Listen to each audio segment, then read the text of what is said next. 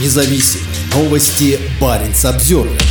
Владимир Путин посетил Мурманск. Президент России прибыл в Мурманск вечером в четверг 20 июля. Он начал свой визит с центра крупнотоннажных морских сооружений «Новотека» в Белокаменке, где строится основание гравитационного типа для СПГ-проектов в Арктике.